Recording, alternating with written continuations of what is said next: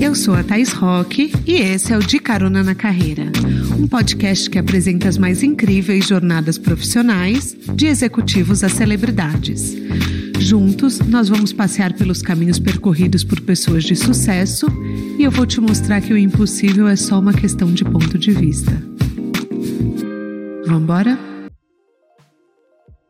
Hoje eu vou conversar com a Natalie Klein, criadora da NK Store há nada mais, nada menos do que 26 anos e mantém uma clientela fiel graças ao seu bom gosto, pesquisa, curadoria e a sua cultura. São coisas que eu sei que vocês amam. Ela cresceu rodeada pelo varejo porque a família dela foi fundadora das Casas Bahia e ela podia ter seguido os passos do pai que hoje é acionista, mas ela decidiu ainda bem jovem construir seu próprio negócio. Assim nasceu a NK. Para quem ainda não teve o prazer de conhecer a loja, algumas informações que confirmam a importância da marca.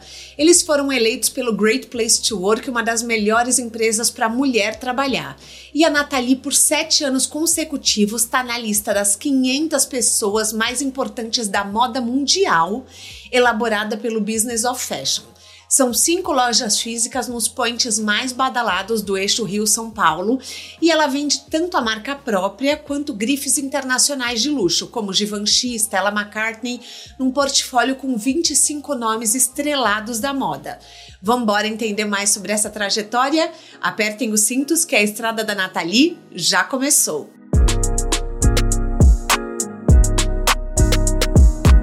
Nathalie, seja bem-vinda ao De Carona na Carreira. Quer dar um oi para os nossos caroneiros? Olá, caroneiros. Obrigada pelo convite. Eu espero que vocês adorem o que, aconteça, o que vai acontecer aqui. Primeiro, ó, minha calça já NK, entendeu? Então já tô vestida.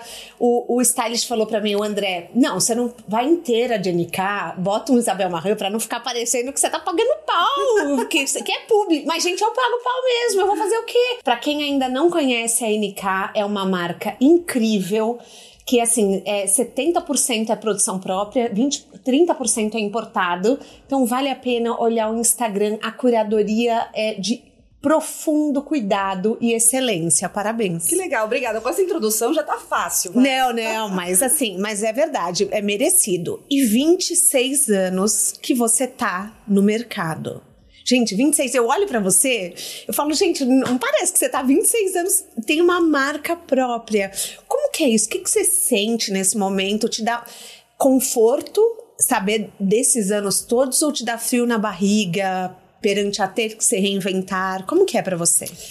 Então, obrigada pelo convite, antes de mais nada. É, 26 anos frente a uma marca, a uma empresa, eu acho que a primeira sensação é de um super orgulho é, de ter construído uma carreira que foi muito sólida e muito consciente e muito consistente. Uhum. É, então, sem dúvida alguma, dá uma segurança grande, porque você tem um painel de fundo, assim, você tem um, um olhar de retrovisor que me deixa muito segura da, da carreira que eu construí de alguma maneira dá esse frio na barriga também, porque você fica pensando o que vão ser dos próximos 26 para fazer melhor ainda do que eu fiz. Sim. Né? Eu me desafio bastante. Então, me dá esse orgulho de ter tido essa carreira sólida e bem consistente, e me dá esse frio na barriga de falar, puxa vida, como vão ser os próximos 26? Muita gente ainda não conhece a sua história. Nosso público que está ouvindo hoje, talvez pela primeira vez como que surgiu a ideia da marca? Como que foi assim? Porque você fazia arquitetura. A NK nasceu em 1997. Eu estava no último ano de faculdade de arquitetura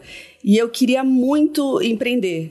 É, de algum lado eu tinha um lado que era muito ligado com arte, arquitetura, cinema, fotografia. E de outro lado, a paixão por moda, sem dúvida, sem, sem dúvida alguma. E de outro lado, uma veia latente de varejo. Uhum. Então, eu achei que eu ia para o caminho natural, que seria trabalhar com a família, que é uma empresa familiar, e que uhum. ia para esse lado de varejo. E que todo esse outro lado ia ser um hobby ou uma paixão que eu ia fazer, assim, acompanhar a minha carreira. É, e aí, eu estava no último ano da faculdade de arquitetura, eu estava enlouquecida para empreender. E aí eu montei um business plan ultra tosco. Gente, eu olho hoje meu business Não, plan. Não, mas pô, vamos pensar, já é, você já tinha consciência, porque você foi atrás de montar um business Sim. plan em 97. Em 97. Que montei... Não era todo mundo que falava, não, não tinha, a gente não tinha tanto acesso à informação não, assim. é, hoje você tem templates prontos, né, para montar é um só baixar na internet, é. mas naquela época não. Não tinha. E aí eu montei uma coisa muito tosca, mas eu tinha tanta vontade daquilo dar certo e eu me dediquei seis meses para preparar essa noite que eu fui falar pro meu pai que eu queria empreender. Hum. É, e eu tinha, assim, era minha bala de prata. Eu tinha que convencer um bom investidor para ele ser meu financiador no começo da minha carreira. E aí muita gente fala, ah, então é muito mais fácil, né? Tem não um é. patrocinador, é. tem um pai patrocinador. É, putz, eu acho que você essa, essa possibilidade não perca, né? Porque eu acho ah. que é um pedaço que muitos empreendedores acabam não avançando porque acham que você ter alguém que investe dinheiro na tua carreira te faz menos importante ou te deixa ou apaga o seu sucesso. Pelo contrário, eu acho que a gente tem que procurar todos ao nosso redor, o nosso contato, que possam investir em um sonho.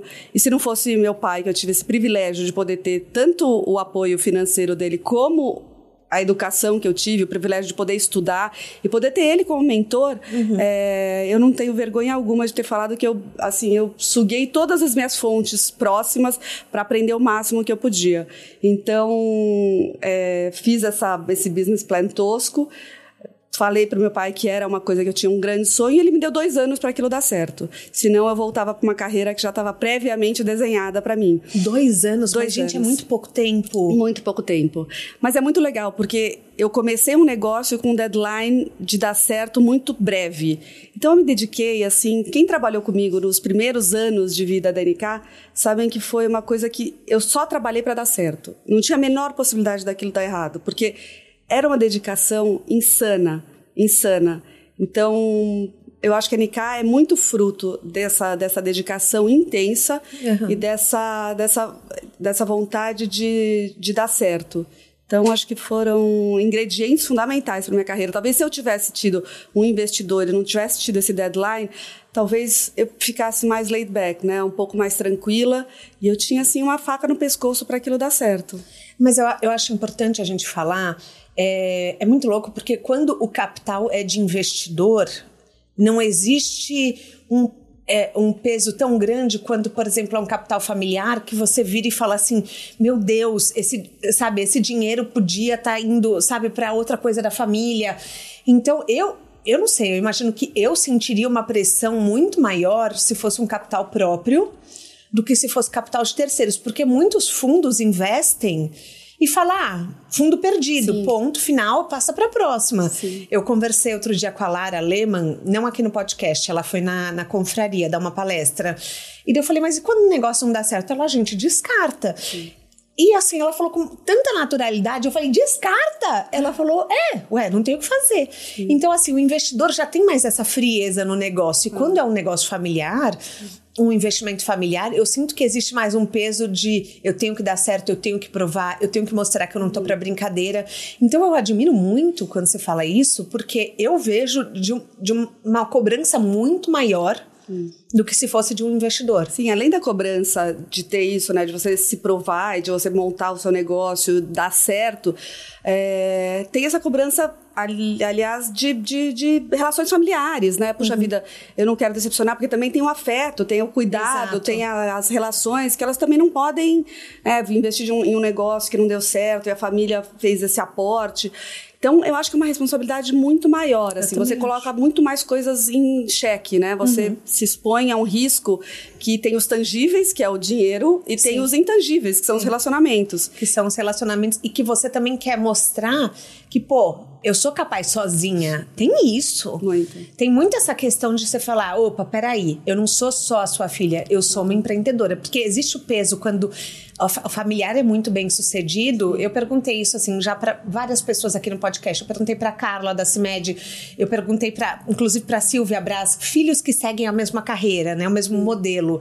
E assim, eu escuto que é uma cobrança para o filho, Sim. né? Eu acho que você parte de um, de um nível de exigência já muito maior do que quem parte de um de uma, de uma outra carreira, uma coisa completamente diferente. Então sempre tem, né? Será que eu vou conseguir ser tão boa no varejo quanto fulano, fulano, fulano? Uhum. É, eu acho que é uma pressão natural, mas que ela vem. Então, Sim. eu imagino quão difícil deve ser um cantor que seja filho de um grande cantor. É. Né? Uma médica que seja filho de uma grande médica. É, existe, sim, um, uma, uma linha de, de pressão, mas eu acho isso saudável. Né? Eu me coloquei nesse ramo, eu escolhi estar nesse ramo, eu tive o privilégio de poder escolher onde eu estava. E com esse privilégio, eu acho que vem várias responsabilidades juntas, Sim. de fazer o meu melhor, de entregar um produto e uma, um trabalho de excelência, até porque você fica com essa coisa de honrar as raízes que te trouxeram até aqui, de que fizeram um trabalho de excelência. Sim, então, eu acho que só teve benefícios de eu estar nesse, nesse ambiente de muita pressão, mas também de muito aprendizado. Então, o negócio ficou no zero a zero em dois anos. Não, o negócio, o investimento da NK, ele foi um investimento projetado para ter o retorno de investimento em cinco anos. Tá. O dar certo em dois anos era saber se o negócio era crescente, tinha atração e dava margem. Ah, tá. né? Até você começar a montar, você precisa entender se é um negócio que ele é resistente e sustentável. Então, não que ele tenha dado retorno nos primeiros dois anos, mas ele foi um negócio que em dois anos se provou que era um negócio que ficava de pé, que a margem do negócio era saudável, uh, que o negócio pegava atração e que era crescente. Uhum. Né? Então, tinha crescimento de fluxo, tinha crescimento de margem, tinha crescimento de receita. Então, todos os indicadores que eram positivos, eles já davam essa, esse norte de que seria um negócio que daria certo. E depois de quanto tempo você tirou seu primeiro salário? O meu primeiro salário, eu, eu tinha Prolabore desde o começo, que era um salário super pequeno, uhum. uh, que era dele que eu ficava, que, que eu tinha as minhas, as minhas necessidades abastecidas. Mas a minha primeira retirada foi em cinco anos. Em cinco anos. Em cinco anos. É, eu acho importante a gente falar isso, porque o, empreendedor, ele fica numa pressão pro negócio dar certo, uhum. que muitas vezes ele, você não sabe se vai dar e você fala, da, eu, será que eu devo começar a tirar o Prolabore, se eu devo fazer retirada, enfim, demorou cinco anos. Eu cinco acho muito anos. importante a gente falar isso, né? E é, eu acho que é muito importante para qualquer empreendedor e eu falo muito isso quando eu, for, quando eu vou dar aula e quando eu faço grupos de mentoria é, que quando você vai empreender, eu acho que a cabeça tem que estar 100% no, no, no, no foco de, de, de, no que você está empreendendo. Uhum. Porque muita coisa vai ficar de lado nos primeiros cinco anos. Então, família, relacionamento, pode até parecer balela, mas não é. Você ter o foco completamente dedicado ao seu negócio nos cinco primeiros anos, é você tem que saber que é uma conquista e é uma renúncia de várias outras coisas. Então, é, o empreendedor ele não pode se lamentar que nos cinco primeiros anos, é assim, família, uhum. filhos. Eu optei em ter filhos mais tarde, porque eu estava completamente dedicada à minha carreira. Eu ah. optei em fazer viagens de turismo cinco anos mais tarde. Eu optei em ter vida social entre amigas cinco anos depois, porque eu fui uma super entusiasta e eu sabia que para mim era 24 horas, sete dias por semana, alimentando aquilo que Sete dias por semana. Sete Sábado e domingo semana. você trabalhava? Todos os sábados e domingos. Durante cinco anos, é, todos, durante 18 anos da minha carreira, eu almocei todos os dias na minha mesa de escritório. Você tá brincando? Não. Gente, isso não é saudável, tá? A gente está falando de uma paixão investidora, Sim. mas é legal você ter um tempo para também esfriar a cabeça, né? Sem dúvida. Hoje, olhando para trás, eu tenho quase certeza que eu chegaria no mesmo lugar se eu tivesse uma agenda um pouco mais flexível. É, mas eu acho que também o sucesso da NK de hoje, uhum. ele é resultado de toda essa dedicação. Sim. Porque eu, durante os 20 primeiros anos, eu fazia de tudo naquela empresa. Então, eu atendia todos os fornecedores, ia em todas as fábricas. Então, eu acho que tudo isso é construção. E eu entendi que os 20 primeiros anos eram de construção de base. É, Nossa, tem gente que acha que construção de base. 20 primeiros 20 anos? primeiros anos de construção de base. É, porque eu imaginei, eu imaginei um negócio que ele não era para ser vendido nos cinco anos depois. Então, ah. o mindset da construção da NK não foi um mindset de uma startup que você constrói e vende daqui cinco anos. É, eu construí um negócio para ser a longo prazo mesmo, uhum. para ser um projeto de vida. Então, eu fiz é, uma equipe incrível, assim, com parceiros maravilhosos ao meu lado, que entenderam esse processo e assim ir na fábrica de sapato, ir na fábrica da, do jeans, ir na fábrica, construir junto com essas pessoas, capacitar, treinar. Então, a construção de base da NK levou 20 anos. E como que você se desconectava? Olha, eu me desconectava depois desses cinco primeiros anos. Em cinco primeiros anos, eu acho que é obrigatório para qualquer empreendedor. Tá. tá completamente ligado. Eu me desconectava é, ou em viagens a passeio, que eu estava um pouco é, conectada com o negócio, mas é, olhando para outras coisas. Uh, comecei a ter hobbies. Antes eu não tinha hobbies, então eu comecei a ter prazer em ter hobbies, sabe? De é. viajar finais de semana. E filhos. Meus filhos têm 13 e 11. Não. Eles são uma fonte de desconexão. Então, eu acho que quando hoje eu me desconecto da NK, eu estou completamente conectada dos meus filhos que me dá essa segurança também de que a empresa ela tá tão sólida, ela tá tão bem desenhada e bem amarrada que eu tenho a segurança de estar com os meus filhos e estar completamente desconectada NK desconectada. quando eu estou com os meus filhos. Você consegue, por exemplo, passar um sábado sem olhar o celular? Completamente desligo completamente, não sábado, mas sábado e domingo. Hoje em dia você faz isso? Completamente. De redes sociais, de tudo que você puder imaginar. De tudo? Tudo. É, porque você é super reservada nas redes sociais, né? Mas isso você também nem olha. Não olho. Não olho. Que ótimo. Eu tenho uma disciplina, eu tenho até, eu acho que de várias, várias, não vou falar qualidades porque parece um autoelogio, mas de vários uh, soft skills que a gente tem que ter na carreira, eu acho que a disciplina é uma delas. Uhum. E eu sempre fui muito disciplinada, tanto para o meu trabalho quanto para fora do meu trabalho. Então, quando eu estou fora dos, das, das quatro linhas do meu trabalho, é, eu também sou disciplinada. Então eu tenho horário de Instagram. Meu Instagram desliga depois de uma hora por dia. Meu, teoricamente também. Mas, Nathalie, vou te contar. Aparece aquele aviso. Você já ultrapassou uma hora. Aí eu aperto aqui e continuo. Eu tenho até um aviso, eu até tento. Mas você sai, você se desconecta. Eu, 90% das vezes, eu me desconecto. Tá. É claro que você tem que ter aquela flexibilidade. Agora, a gente inaugurou é, no último, nos últimos seis meses a gente inaugurou três lojas, né? Caramba. né? Inaugurei o Village, Recife e inaugurei Iguatemi ontem. Claro que isso dá um volume de, de matérias, um uhum. volume uhum. de notícias que eu fico, sem dúvida alguma, mais atenta. É, mas normalmente eu faço um quick review, assim, em uma hora, para saber o que está acontecendo. E eu também criei essa disciplina de qualidade de trabalho, de ter horário para responder meus e-mails, de ter horário para responder meu WhatsApp, meus WhatsApps. É... Até para não dar mau exemplo, né? Sim. Para a pessoa não ficar ligada 24 horas, né? Para a sua equipe. Super. E nesses 26 anos, já teve algum período que você se sentiu desanimada com o negócio? Muito. Muito. E eu acho que isso é muito natural. É, eu me senti já várias vezes desanimada, desmotivada, é, meio sem ver futuro, cansada. É, já me senti em todos esses lugares. E eu acho que o que vence não é a motivação, é a disciplina.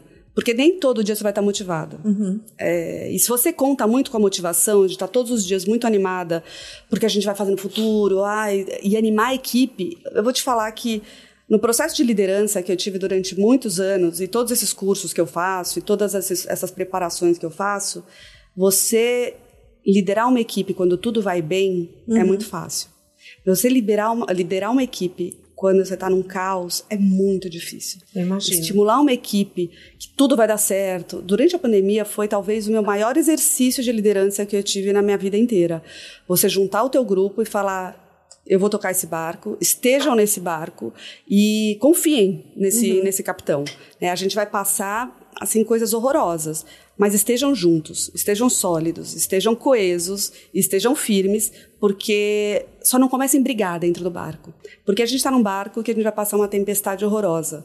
Mas estejam juntos, estejam todos é, sabendo que a gente vai ter que passar juntos por essa travessia. E acho que foi a melhor lição que eu tive na minha vida de empreendedora foi a pandemia. Mas tem que ter coragem e você tem que deixar as suas emoções de lado, as suas inseguranças, né? Não sei se de lado, porque eu acho que um passo muito importante foi durante o processo de pandemia, juntar todas as pessoas, foi a maior integração que a empresa já fez, foi durante a pandemia. Uhum. É, das pessoas realmente se sentirem acolhidas, próximas, e aquilo está protegendo a gente e eu vou fazer por merecer isso. Uhum. E você também se vulnerabilizar, falar: eu também estou com medo. Eu também não sei o que vai acontecer. Eu também choro à noite. É, eu também, assim, não há dinheiro no mundo que vá conseguir repor ou salvar todo o ecossistema de moda. Então eu vou olhar aqui no meu contorno, o que, que eu posso fazer de melhor dentro desse contorno, que é o raio da NK. É, mas eu me coloquei várias vezes com medo e preocupada, e eu acho que isso dá uma posição humana nesse lugar que você toma, né? Não um lugar de, de uma hierarquia que aqui não vai acontecer nada comigo e estejam todos seguros porque estamos todos, olha, estamos todos muito vulneráveis, estamos todos atravessando uma turbulência que a gente não sabe como a gente vai sair do lado de lá, mas uma garantia vocês têm, eu tô junto com vocês. Aconteça o que acontecer. Nossa, que profundo isso, meu Deus. Então foi muito. E as, as relações que a gente teve durante esse período foram relações muito intensas, assim, de grandes aprendizados, de você ver quem são as pessoas que você vai levar para a batalha é, em um, um, desafio que, que várias dessas empresas do nosso porte, do nosso contorno, quebraram. É, por falta de várias coisas, de capital, de recurso, mas muitas delas por falta de liderança. Por falta de liderança. E eu sei que vocês tiveram um projeto incrível com o Alexandre Hershkovich, que começou antes da pandemia. Então, assim, é, para a gente saber um pouco, para vocês entenderem, é, a moda, né? Isso me corrige se eu estiver falando errado. Tem muito descarte. Então as coleções trocam e hoje em dia não é mais tão aceitável que a roupa seja trocada a cada estação.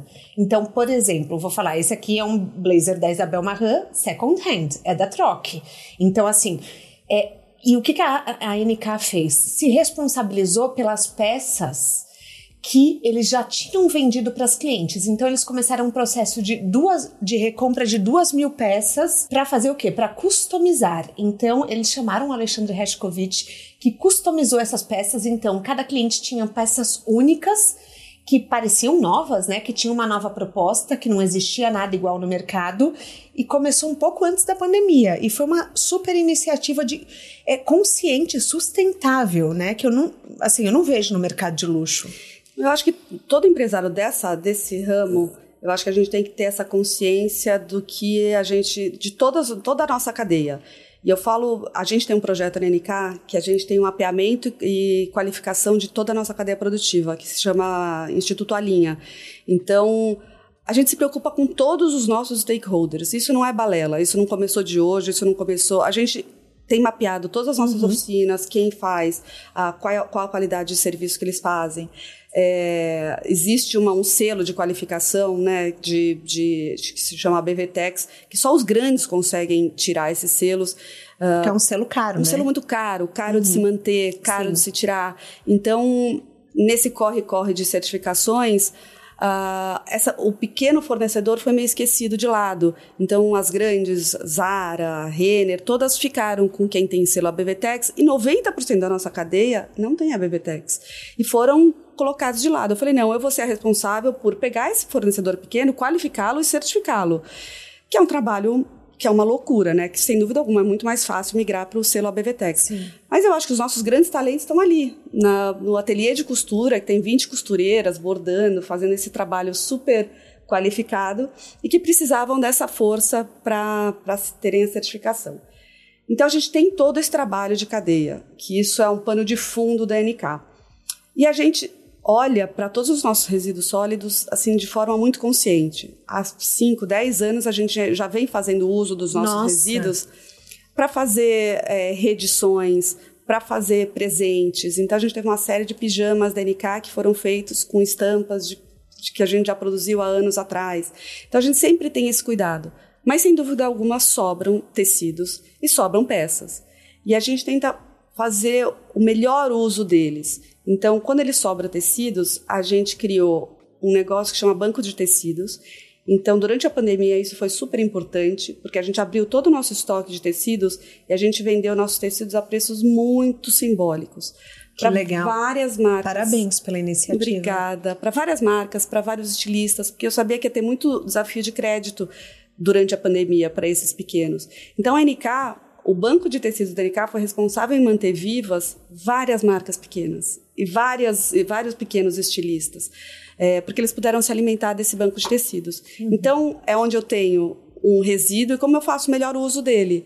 Então, a gente usou para isso e a gente usou também é, essa recompra das peças porque eu me encaixo nessa cadeia, né? De eu vendo, as pessoas não querem mais, talvez passe num brechó, mas por que, que eu também não posso ser parte da responsabilidade de, de o que fazer com essas peças? Então a gente recomprou duas mil peças. E foram vários estilistas. O Ale Erkovic foi o primeiro. Ah, foi o primeiro. Ah, é, tá. A gente teve vários outros. A gente teve a Lagarçone, que era a marca do, do Ale. A gente teve é, uma tinha uma Ponto Firme, que é uma iniciativa do Gustavo Silvestre, que tem uma mão de obra 100% de, é, é, da cade de, de, de é, pessoal de mão de obra dentro das cadeias. Ah, que, que fizeram peças de crochê. É, então, Nossa. todas as, essas peças vêm com história. E aí a gente revendeu na loja e a, e a, e a renda foi revertida para esse projeto social que chama Ponto Firme. É, e assim a gente faz um, um ciclo virtuoso dentro uhum. da moda. E eu acho importante falar que eu já pesquisei muito a Nathalie, vocês sabem como que eu sou, né? Que você tem, apesar de você ser dona de uma marca enorme, por exemplo, camisa branca, você tem três no armário. Então não é que a Nathalie é uma consumidora assim desenfreada. Ela é super consciente nas compras dela, né? Eu acho que é uma pena que a moda se associou a uma coisa, uma imagem de consumo excessivo. Uhum. A moda para mim nunca foi consumo excessivo. Para mim, a moda sempre foi consumo inteligente. E o inteligente é o que, que eu consigo colocar no meu guarda-roupa que me deixa conectada com o que está acontecendo de uhum. moda agora, mas sem excesso.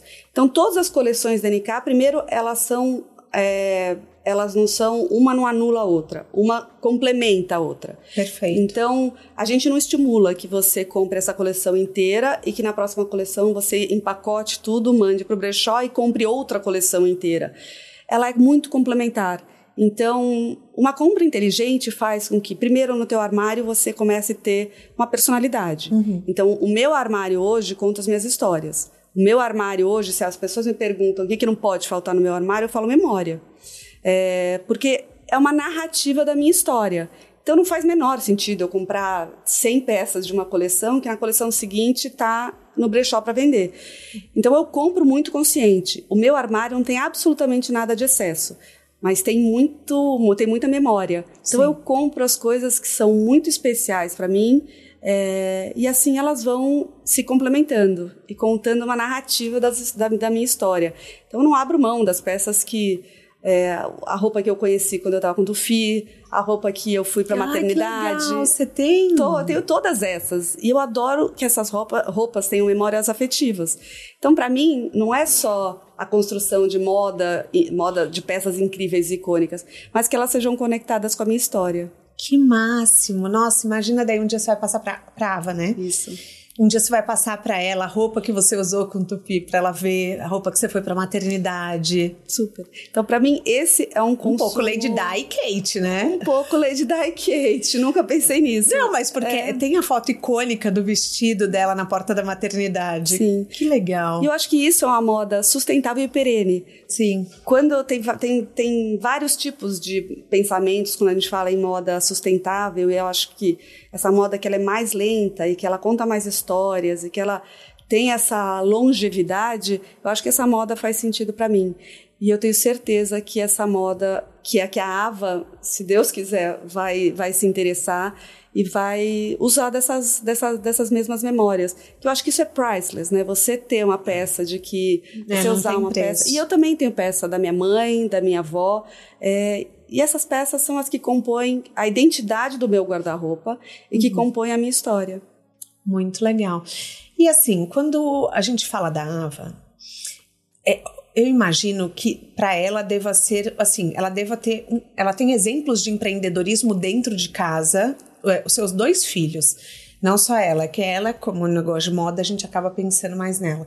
Mas é, quando tem essa questão do empreendedorismo muito latente na família, ela tem vontade, você incentiva ela, dela, assim, abrir o negócio dela? Como que rola esses papos? Então, eu acho que ainda é muito cedo. É, porque é ela cedo. tem 13 anos. Uhum. Uh, eu acho que ela vê os dois lados. De que é muito legal você ter o seu negócio, mas do.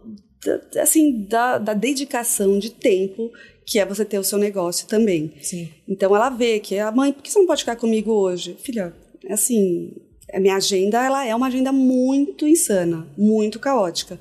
É, então ela vê a dedicação de tempo também. Eu não tenho uma janela que eu consigo falar, olha, vou trabalhar de tal a tal. Às vezes uhum. a gente tem a, a, falsa impressão de que ter o nosso negócio nos dá flexibilidade. É, quando você tem muita paixão pelo seu negócio, ele não nos dá flexibilidade. Não. Você está lá Mais pronta ainda. o tempo todo, para a hora que der, a hora que for. É, então, eu acho que a Ava ela tem um mundo enorme para desbravar à frente dela. Eu não quero que ela fique com a carga de que tem que assumir o negócio que eu, que, que eu tenha criado e nem que eu vou proibi-la de fazer isso. Uhum. Então eu falo que eu nem proíbo nem estimulo. Eu acho que eu deixo um pouco no flow dela para ela se encontrar. E o que ela encontrar, eu acho que tem que ter essa paixão por fazer. Sim. Então, você ia desde pequena pro escritório do seu pai, que era em São Caetano, São né? Caetano. Então você tinha essa coisa de sair da escola e ir para lá. Ela fazia isso também? Muito. Eu levo para fábrica bastante. Uhum. Eu levo porque tem uma coisa de sucessão familiar, isso eu aprendi desde cedo e a gente em todos esses cursos de sucessão familiar, era uma coisa muito interessante que eu aprendi desde cedo que eles falavam é, os seus filhos eles tendem a detestar o seu negócio Nossa. porque é o que te tira deles né? Onde ah, mãe, vamos sair comigo? Eu não posso porque estou no meu trabalho. Eles inconscientemente começam a detestar o teu trabalho, Nossa, porque pensei eles nisso. tiram você. É o que Uhum. você deixa de estar com eles porque você está no teu trabalho. Então, aos poucos, eles começam a odiar o teu negócio. Poxa vida, minha mãe está comigo porque ela está na empresa. Ah, poxa vida, minha mãe gosta mais, mais da empresa do Uhum. que de mim. Então, desde pequena, minha família fazia isso. Eles sabiam disso. Então, eles levavam muito a gente para o negócio, para a gente começar a ter amor por aquilo, né? Para a gente começar a ter paixão por aquilo. E eu desenvolvi uma paixão louca pelo negócio da família, né? Uhum. É, e aí eu comecei a entender o quão mágico era aquilo, né? O quão mágico é você ter um negócio. O quão mágico é poder crescer um negócio e levar várias pessoas debaixo da sua asa, sabe? Então eu entendi muito como um negócio ser um negócio sobre pessoas. E aí eu me encantei por isso eu faço isso com a Ava e com meu filho. Essa semana a gente foi inaugurar informalmente a loja do Iguatemi e a gente estava lá às oito e meia da manhã cortando a faixa. Ai, que legal! E aí eu levei meus filhos, e aí eles cortaram a faixa, é, fizeram Ah. seus discursos, assim, dentro da linha onde eles sabem que estão que atuando, Uhum. sabe? Então, eu acho que o máximo eu envolvo eles. Sim. E se despertar paixão, vão ser muito bem-vindos. Nossa, são memórias que eles nunca vão esquecer. Nunca mais vão esquecer. Vamos falar um pouco sobre o mercado digital. É, vocês têm o e-commerce, mas eu vejo na NK, eu não sei porquê, mas um acolhimento muito grande dos vendedores para os clientes. Não sei se é proposital, não sei se é uma impressão minha, mas eu, eu, eu entro lá e eu me sinto acolhida. Eu sinto que assim, que esse não é uma loja hostil, não é um ambiente frio, é tudo quente ali. Então, é, como que é? O e-commerce faz parte é, do faturamento de vocês? É simbólico? Vocês têm porque tem que ter? Como que é? O e-commerce hoje ele faz uma parte importante da nossa venda. Tá. Uh, e não só a venda, mas primeiro esses clientes novos. Uhum. Eu diria que 80% dos clientes novos que chegam a conhecer a NK é, é através do e-commerce. E a experiência de venda, a gente tenta fazer o mais próximo possível da sensação de você estar tá na NK. Então, a gente aprendeu muito durante esses anos de e-commerce. A gente entendeu que não é uma transação comercial e sim de relacionamento, porque a NK ela tem muito esse acolhimento mesmo. Uhum. Ela é desenhada muito para ter essa, essa, esse pertencimento num, num, ambiente muito muito íntimo, assim, muito acolhedor. E a gente transferiu isso, a gente aprendeu bastante, a gente transferiu muito para o e-commerce. Então, o e-commerce a gente tem as nossas vendedoras digitais e que elas são esses, esses uh, esse acompanhamento de venda que se faz muito presente hoje no e-commerce. E a gente conseguiu virar uh, os nossos resultados de e-commerce desde que a gente montou esse time digital é, de vendedores e é um vendedor para cada cliente. Nossa! É, a gente não tem um, a gente não tem os vendedores todos atendendo. É, se você começa a ser atendida por um vendedor digital, é ele que vai fazer todo o seu acompanhamento e nas próximas vezes vai ser o mesmo vendedor para você que cons conseguir se fidelizar. Criar laço. É, então ele sabe do seu histórico. Então é exatamente como a gente faz com uma vendedora de loja. Então, não é que você liga lá e tem uma central de atendimentos do e-commerce, que é uhum. como normalmente as empresas Sim. têm aqui, e hoje você é atendida pela Mariana, daqui três dias você vai lá, é, solicita de novo um trabalho, um, uma peça, e você é atendida pelo João, que não sabe absolutamente nada do seu histórico. Então, a NK a gente tem muito isso, essa relação direta. E isso foi para a gente uma virada de chave enorme. Hoje já representa 20% do nosso faturamento. Caramba. E é então crescente. você recomenda essa questão do time de vendas? Totalmente. Um time de vendas lá com esse atendimento humanizado e fidelizado, que sabe do seu histórico, é fundamental. A gente não deixou esse, esse desenho robótico e, e totalmente distante, distante assim, mais frio, chegar, né? chegar nesse, nesse atendimento delicado. Nossa, mas isso vocês têm conseguido, porque é, existe o prazer da loja física, mas também existe assim a praticidade de comprar no e-commerce. De às vezes você vê uma roupa e você fala, ai, tá na promoção, quero comprar, ou eu tô correndo, vou viajar no final de semana, você vai lá e consegue comprar super prático, né? A gente tem uma filosofia que não existe o cliente do e-commerce ou o cliente do físico, existe o cliente. Ora uhum. ele é físico, ora ele é digital. Tá. E ele tem que ter a mesma excelência de atendimento. Então, a gente criou esse, esse núcleo das, das vendedoras digitais que estão lá na loja, que estão lá fazendo. Ah, elas estão lá? lá na loja, atendendo numa, num núcleo que é um núcleo digital. É, que elas descem na loja, elas fazem os vídeos, elas fazem tudo com uma cliente que está à distância. Vários dos, dos, é, dos, uh, dos atendimentos, uh, às vezes eles se tornam físicos, porque uhum. às vezes uhum. as clientes acabam indo na loja, mas vários deles eles estão em lugares, clientes que nunca vieram à loja mas Nossa. que tem esse atendimento super personalizado. Você sabe que uma vez eu fui fazer uma formação, um curso na Disney, no Disney Institute, e era sobre excelência em serviços. E eles falavam que a pessoa com quem o guest, né, o, o convidado, o cliente, mais falava era com a pessoa do telemarketing. Então, é, é, você ficava assim, 19 minutos, é uma média, com o pessoal do telemarketing, e dois ou três minutos só com as pessoas no parque. Por quê? Porque você vai só comprar um sorvete, pagar uma conta. Então, o cliente, o funcionário do telemarketing tinha que estar tá em Orlando. Maravilhoso. Por quê? Porque ele tinha que saber se aquele restaurante tem acessibilidade, se tal hotel é, é, corre risco para criança ou se é kids friendly.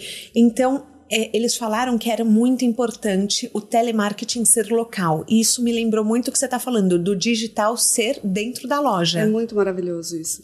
É, e é legal saber que essas grandes empresas elas têm essa sensibilidade de saber que um cliente à distância, ele tem que estar tá tão confortável para saber que isso é uma verdade, que a pessoa do outro lado da linha está uhum. falando, é, que é isso. É, a gente, e, e modelo de negócio, existem vários tipos, né? Você pode fazer serviço de consumidor, as pessoas na Índia, Pode ser mais barato? Pode, mas é o melhor, é o mais efetivo, é o mais verdadeiro? Não é. Então, é, o mais verdadeiro que a gente puder passar para essa cliente, o mais dentro da essência da NK. Essas pessoas que trabalham com a gente no digital, elas fazem parte da equipe, elas têm treinamento como as vendedoras. Uhum. Então, eu não consigo deixar uma célula individual separada e falar, olha, para os vendedores digitais, eles vão receber um PDF não, e se vira. Dá.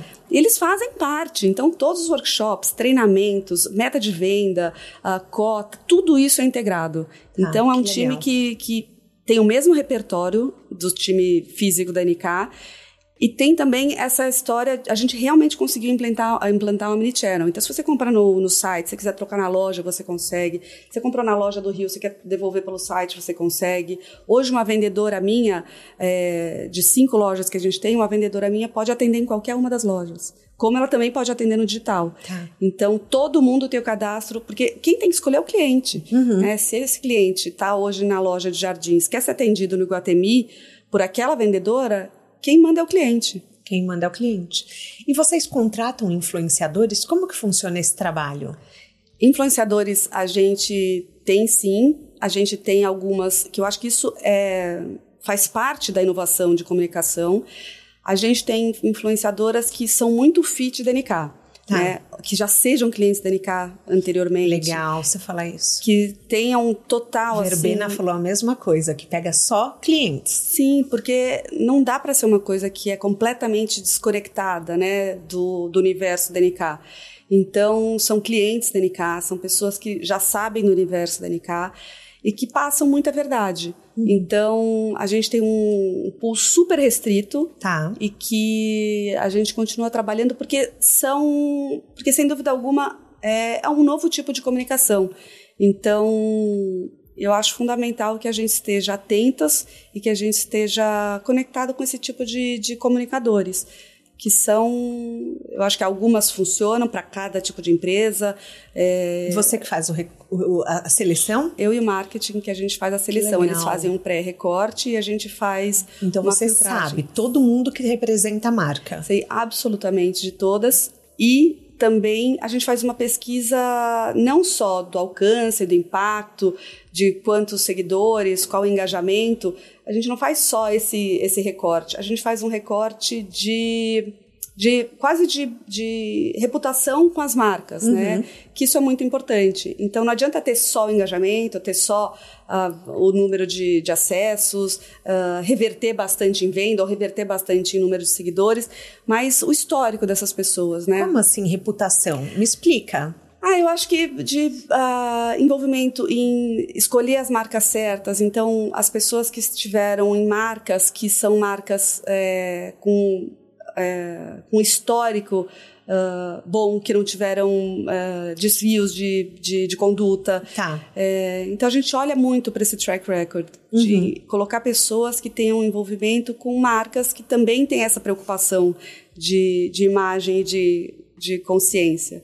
É, porque acho que às vezes é uma excelente profissional que fez uma, uma campanha com uma marca que marca não só do, do ramo de moda, de marcas que tenham sido com track record duvidoso. Uhum. Acho que isso com, cai na prova também. Tá. Perfeito, muito boa essa dica. Nunca tinha ouvido ninguém em 140 episódios falar isso de reputação. A gente olha bastante. Nossa, acho, achei muito importante. Isso faz com que a gente estimule cada vez mais as pessoas estarem em escolhas conscientes, né? Uhum. Em escolhas que vão construir a carreira delas de maneira, de maneira consciente.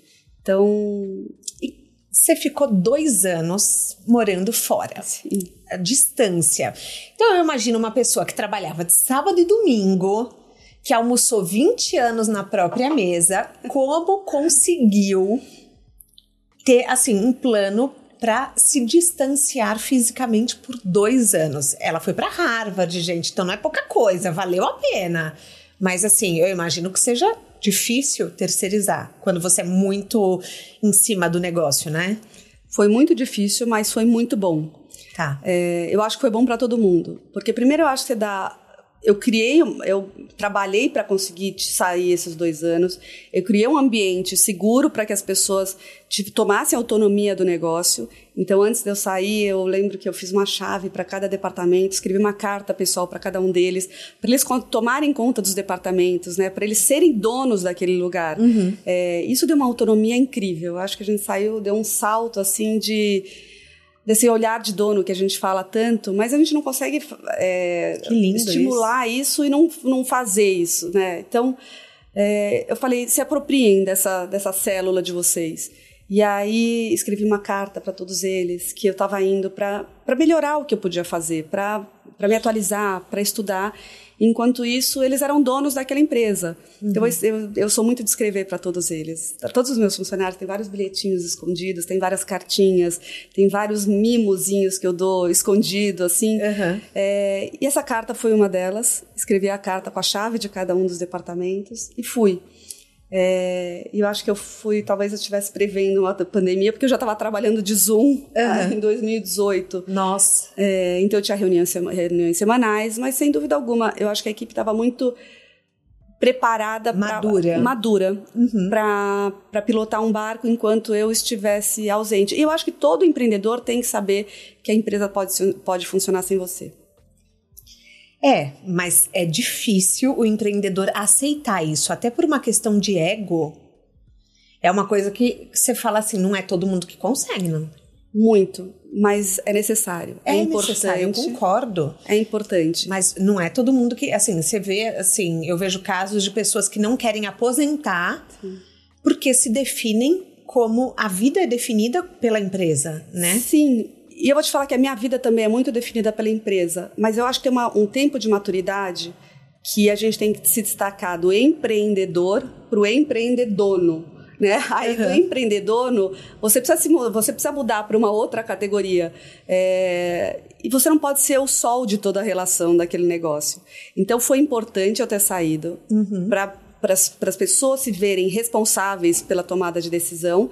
E quando eu voltei, é, claro, a empresa estava precisando da, do super bonder, né? Eu falo que o, gestor lá na frente, o líder, ele acaba sendo aquele maestro ele que, que faz todo mundo tocar em uma, em uma, uma peça harmoniosa. É, então, sem dúvida alguma, eu voltei e tinha alguns cracks, mas a empresa estava lá, estava sólida. Então, a gente passou por um momento. Primeiro, antes de sair, eu fiz um trabalho de cultura assim ferradíssimo de cocriação de cultura, que a gente criou os nossos pilares, criou as nossas comunicações, fez um elo entre todos os, toda a liderança, a gente criou o olhar, sentir e cuidar, que são as nossas palavras-chave de todo o nosso ecossistema, né? olhar para o outro, olhar para o pro processo, olhar para as pessoas, olhar para moda, cuidar de todos esses stakeholders, sentir todos esses stakeholders. Então, eu só saí porque eu tinha implementado uma cultura que era muito forte. Que era muito forte. Muito forte. E vocês contrataram alguma consultoria ou vocês que fizeram? Não, a gente contratou uma consultoria. Tá. Que foi muito fantástica. Legal. Então, quando tudo isso estava muito bem colado, que eu saí. E aí eu voltei depois de dois anos desse curso intenso, incrível e transformador que eu sugiro para todo mundo fazer, que se chama OPM, em Harvard, é, que é um MBA para executivos Tá. É, que é uma imersão total, assim, que você vira uma chave profissional. E aí eu voltei, e aí a gente começou a recolar essas peças que estavam sólidas, mas elas estavam. têm os seus cracks mesmo. E depois de dois anos que eu já tinha voltado, eu contratei um CEO. E hoje a NK tem um CEO, faz um ano e meio. Que legal, parabéns! Muito obrigada, e eu fico muito feliz com esse movimento, que é isso, entender que existem ciclos.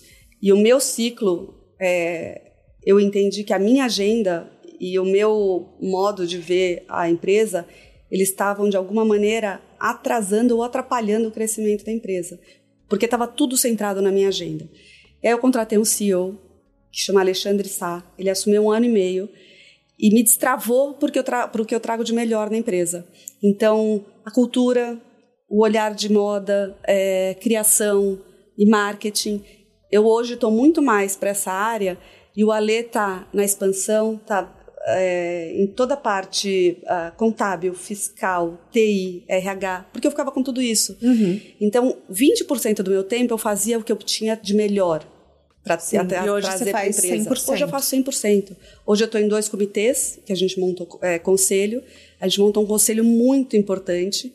E é muito legal uma empresa com um certo faturamento ter um conselho, porque um conselho ele te ajuda a respirar e olhar para frente, é, ele te guia muito para o olhar de futuro da empresa. O que, que um conselho faz? Vamos explicar para os caroneiros? Um conselho, primeiro você começa a criar uma governança. E governança é fundamental para o seu passo de crescimento. Uhum. Né? Então, um conselho, você tem que montar um conselho, no, no caso da NK, um conselho que ele seja compatível ao tamanho da empresa, mas que ele seja um conselho que ele seja consultivo para te dar melhores práticas de várias expertises que talvez você não tenha. Uhum. Então, a gente tem, dentro do conselho, a gente tem um cara que ajuda muito a gente a fazer estratégia de longo prazo para uma empresa de luxo. Então, a gente tem o Ferreirinha.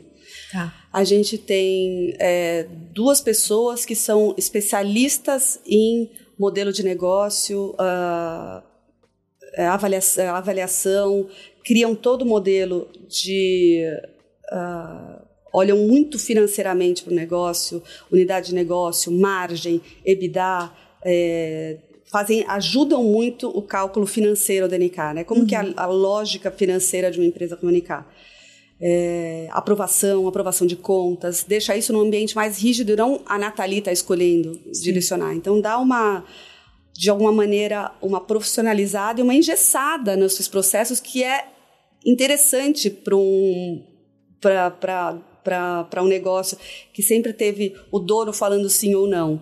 Então, o conselho ele te dá essa estrutura e te dá essa segurança. A gente tem uma pessoa que é de pessoas, o Luiz Fernando, que é o presidente do conselho. E eu nem sou presidente do conselho. Então, o presidente do conselho ele dá muito esse tom, esse ritmo das próximas é, de é, incentivos, uh, é, criação de times, é, liderança, capacitação de lideranças. Então, um conselho é assim, da água para o vinho. E não é obrigatório numa empresa de capital fechado. Tá, não de capital é. aberto, ela é, é, é obrigatório. Uhum. E várias dessas empresas têm essa obrigatoriedade de conselho e não tiram o melhor do conselho. Fazem isso só porque tem porque que... tem que tá. Tem que ter. Tem que ter. Eu não, eu montei é, proativamente um conselho é, e eu, apre eu aprendo muito com esse conselho. É uma, são bordoadas. Às uhum. vezes, sim, puxa vida, mas eu acho tão importante então, Nathalie. Nesse modelo, não cabe isso que você quer. Ou você ajusta o modelo, ou você é, vai ter uma, uma agenda de desafios maiores ainda se a gente não aprovar dessa maneira. Então, é, são balizadores importantes. Sim. Do conselho, a gente montou dois comitês. A gente tem o comitê de pessoas é, e comitê financeiro e o, e o comitê que esse eu lidero, que é de marca, edição e cultura. É, que legal. É muito legal. E aí você vai chamando pessoas novas para esse comitê. Você hoje a minha agenda é muito mais pensando no futuro. E aí na contratação do Ale, que veio como CEO, eu fiz uma movimentação de lado na minha carreira e hoje eu sou CIO, Chief Inspirational Officer. Inspirational, então vamos traduzir. Então seria um líder inspiracional. Exatamente. Eu sou uma hum. líder inspiracional. Nossa, mas eu acho esse cargo muito melhor do que CEO. Gente, e deve ser um cargo muito mais difícil, porque assim, você tem que ter o tato com as pessoas. Muito com as pessoas e com o Gente, futuro. Gente, amei esse cargo. Eu também, eu vou te falar que eu tô muito mais feliz nesse cargo. Eu imagino. Eu trago para esse lugar o que eu tenho de melhor. Então, é, além de inspirar, inspirar pessoas, inspirar carreiras, inspirar modelo de negócio, olhar para frente. Uhum. Eu sou um cargo hoje que eu só olho para o futuro. Que lindo. Então eu olho modelos de negócio que me inspiram e eu trago para o comitê falando, olha, a gente está, a cultura da empresa é uhum. olhar para tudo que a gente pode fazer nos nossos, todos os nossos pilares, como a gente pode fazer de melhor. Então, eu sou aquela pessoa que está pesquisando quais são as melhores práticas sustentáveis, quais são os melhores ritos, quais são os melhores, as melhores práticas para as pessoas. A gente está no GPTW há muitos anos, a gente está entre as 10, as, as 100 melhores empresas. GPTW é Great, Great Place, to Work. Então, para você saber, eu falei na abertura, você é uma das 500 melhores empresas para mulher trabalhar. 70 melhores empresas para mulheres parabéns. trabalhar.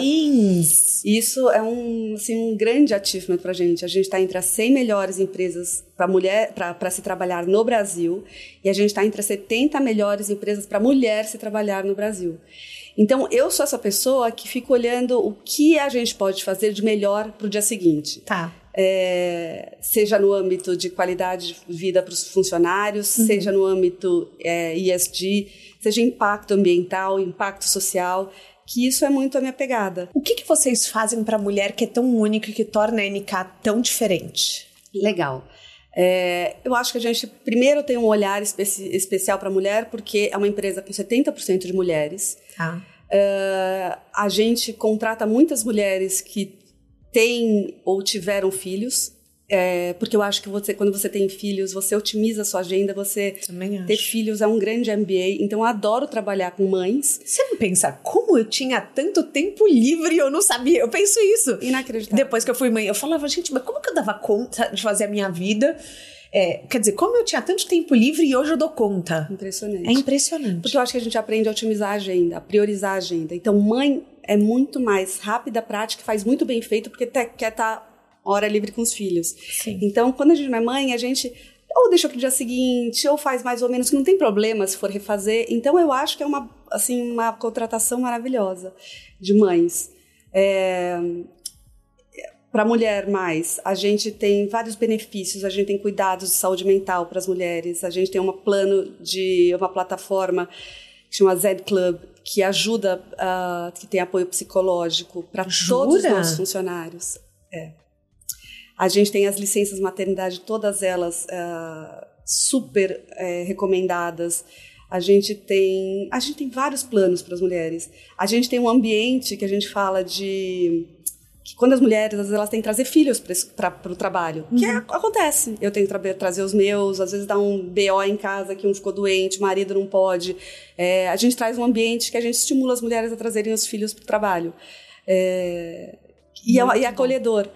E a gente tem várias outras iniciativas, várias outras. A gente tem os meses de todas as prevenções das doenças, a gente tem workshops de todas as doenças femininas. Nossa, que interessante. Dentro do ambiente de trabalho. Então, workshops que vão à fábrica, que vão às lojas, faz, falar sobre câncer, todos os cânceres femininos. A gente tem, a gente tem várias campanhas lá dentro para o ambiente é, feminino. É de educação mesmo, de educação. né? De educação, de conscientização. A gente tem uma rede de mulheres lá dentro, que a gente tem painéis que todas as mulheres podem oferecer para as outras os trabalhos que elas fazem de side job. Por exemplo, a gente tem. Para! Amo dupla jornada. Dupla. A gente tem, então, é um painel que a nossa piloteira, ela, por hobby, ela faz bolos e faz bolos muito bem. Então a gente estimula lá dentro que todo mundo que for comprar bolo, compre na nossa piloteira. A gente tem uma, uma, uma vendedora que fala muito bem inglês. Uhum. Então, a gente estimula que todas que queiram ter aula de inglês se ajudem nessa rede. Então, elas contratam para o filho, para a amiga, para a tia, a vendedora que é da NK, que pode dar aula de inglês nos horários vagos delas.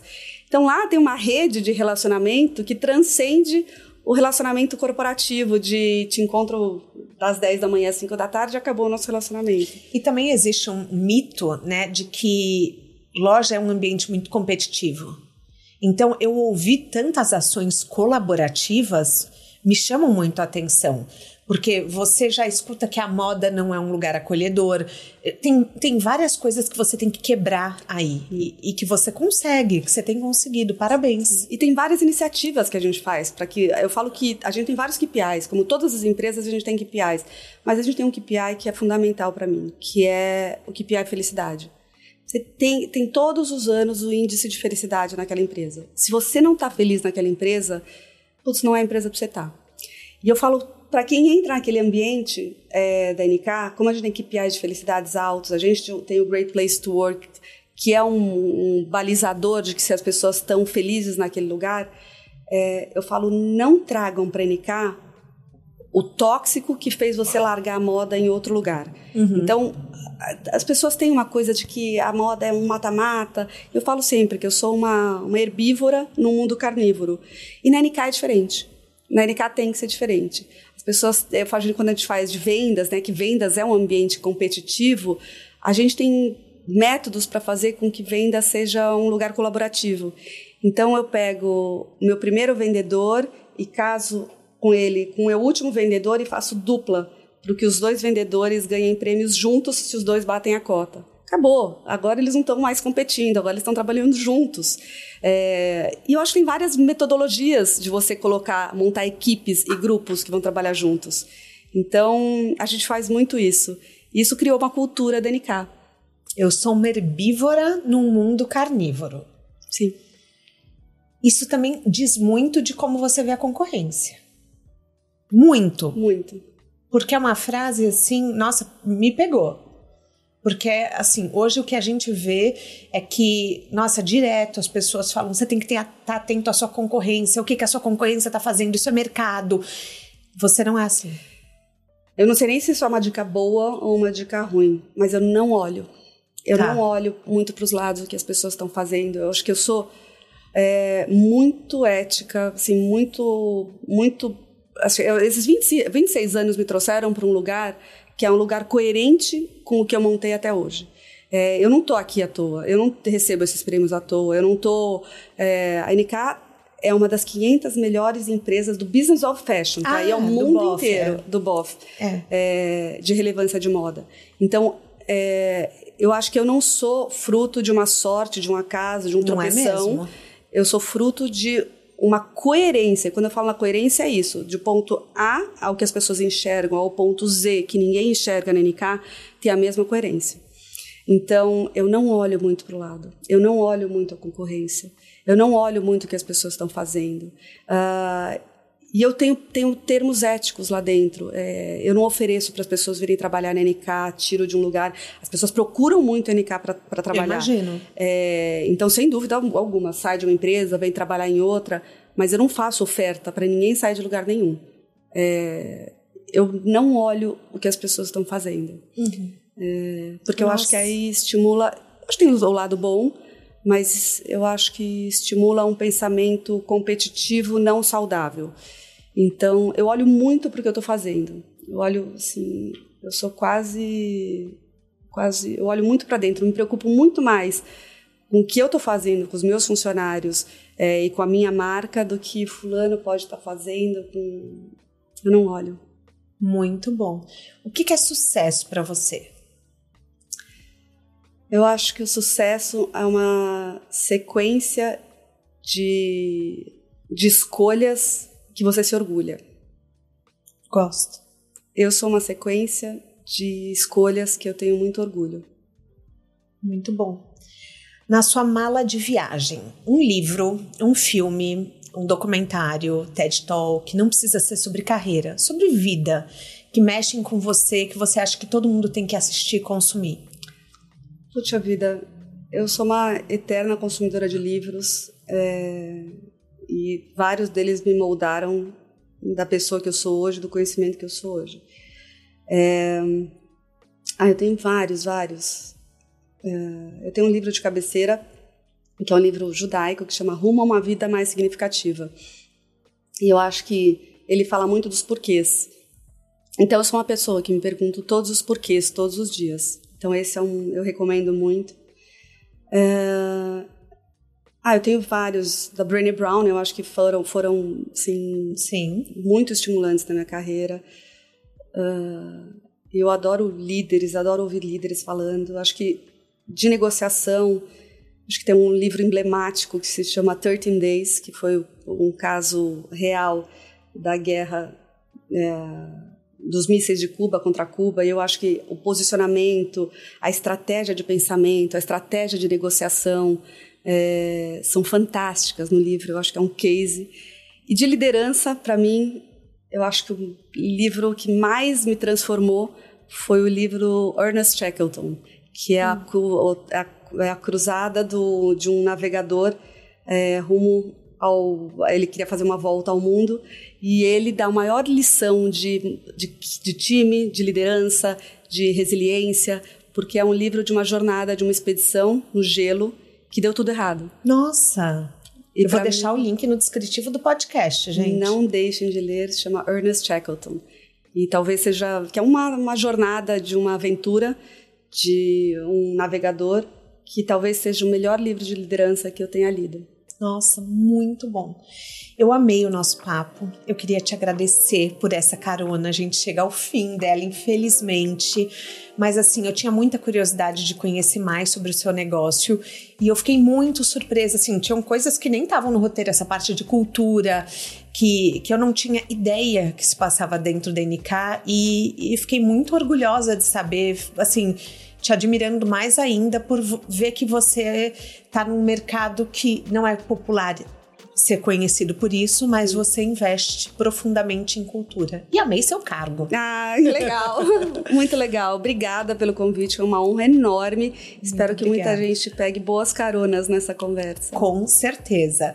Se você gostou do episódio de hoje, eu recomendo o de duas pessoas que trabalham na moda também, que é a Patrícia Bonaldi e a Adriana Degreas, que tem aqui só no formato de áudio, ainda não estávamos em vídeo. E o de Carona na Carreira tem a consultoria de conteúdo do Álvaro Leme, a supervisão do José Newton Fonseca, a sonoplastia e edição do Felipe Dantas e a identidade visual do João Maganin. Todas as dicas que a gente abordou até aqui estão no descritivo da plataforma que você nos escuta. Bora lá no Instagram falar mais sobre o episódio de hoje? A gente volta na próxima semana com mais um de Carona na Carreira. Um beijo grande. Aê!